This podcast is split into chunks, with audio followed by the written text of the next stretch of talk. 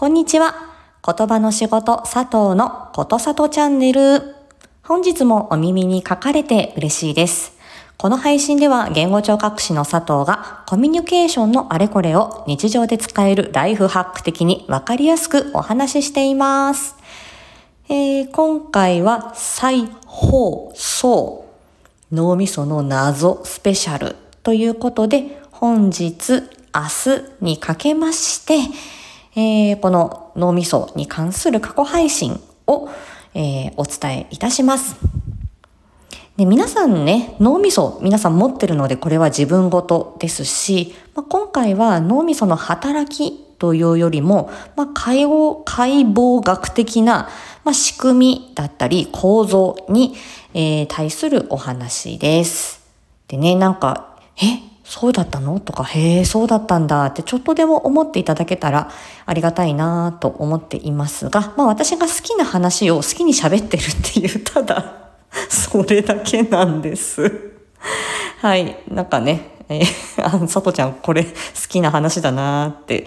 好き、なんか、うん、好きな話なんだなと思いながら、あの、聞いていただければありがたいです。では、どうぞ。今日は脳みそのシワについてお話ししたいと思います。興味がある人いるのかなっていう感じですが、えー皆さんあの脳みそのシワってこう頭のいい人は脳みそのシワが多いよみたいなこと聞いたことありませんか？なんか一般的にはねなんかいやもう私のもう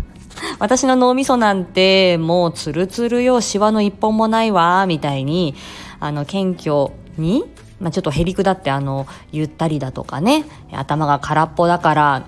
頭揺らすとカランカラン音鳴るよみたいなねなんかそういうこうボケがあったりしますね。で私があのその高校卒業してその言葉の仕事この言語聴覚士になるための学校に入ってで、えー最初にこう、まあ、体のこう、まあ、あの仕組みだったりとかあのこれはこういう体のここの部分をこういうふうに言いますよっていうふうにこう体の部分についてあの勉強をする、まあ、解剖学っていうやつですね。それをやった時の、あのーカルチャーショックっていうのが脳みそのシワでした。で脳みそのシワってみんな同じなんですって大体の人が。でみんな同じ数シワがあってこの場所にこのシワがありますっていうのもみんな同じなんだそうです。でそしてシワの一本一本に名前がついてんですよね。でここがこのシワを何って言いますよ。ここのシワを何って言いますよっていうことをまず教わるんです。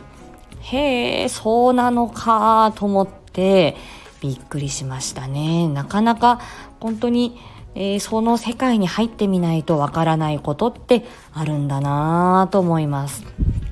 なので皆さん脳みそのシワの、えー数は一緒。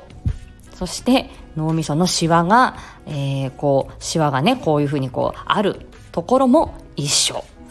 のようです。これは皆さん平等なんですって。はい。なので、えー あの本当に私これ学生の時に知ってわ誰かに言いたいと思って親にも脳みそのシワってみんな同じなんだって知ってたっていうふうにあの伝えましたしでまずはあのこの脳みその絵を描けるっていうところから、えー私たちの勉強ってスタートするので、えーすごいなーって。誰がこの脳みそのシワに名前を付けようとしたんだろう。不思議と思いながら勉強してました。はい。であのただこの脳みそのシワは皆さん一つ一つあ一人一人一緒なんですけれどもえー、と脳細脳みその神経細胞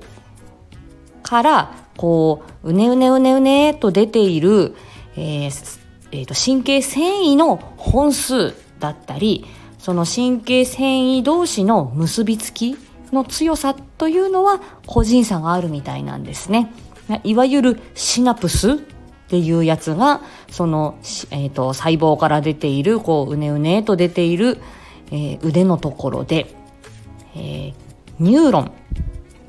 というのがその神経細胞そのもののことのようです。で、度忘れってありますよね。えー、この、私あのよくあのハリウッド俳優さん、この人顔を見たことあるんだけど何だったっけな誰だったっけなうんとロバート・デ・ニーロじゃなくてえーとえーとみたいなことが結構あってああダメだこのままあの、思い出さなかったらダメだと思ってすぐにググってしまうんですけれどもね。はい、でもあのその度忘れしたまんまにしちゃうよりはその時にこう困りごとをすぐに解決するっていうことの方があのいいみたいです。毎日あの脳脳みその細胞っていうのは一定の数死んでで一定の数生まれ変わっていきます。でだんだんだんだんあの新しく生まれる脳細胞の数よりも、えー、死んじゃう脳細胞の数が、えー、多くなってっちゃう、まあ、それが脳みその老化になるわけなんですけれどもまあ年には抗えませんね。ですけど、あのー、なんかその度忘れしたっていうのを度忘れしたまんま夜を明かすっていうよりは、あのー、なるべくこう、ああ、そうだったんだって、もやもやを解決して寝るっていうことの方があの脳みそにとってはいいようですよ。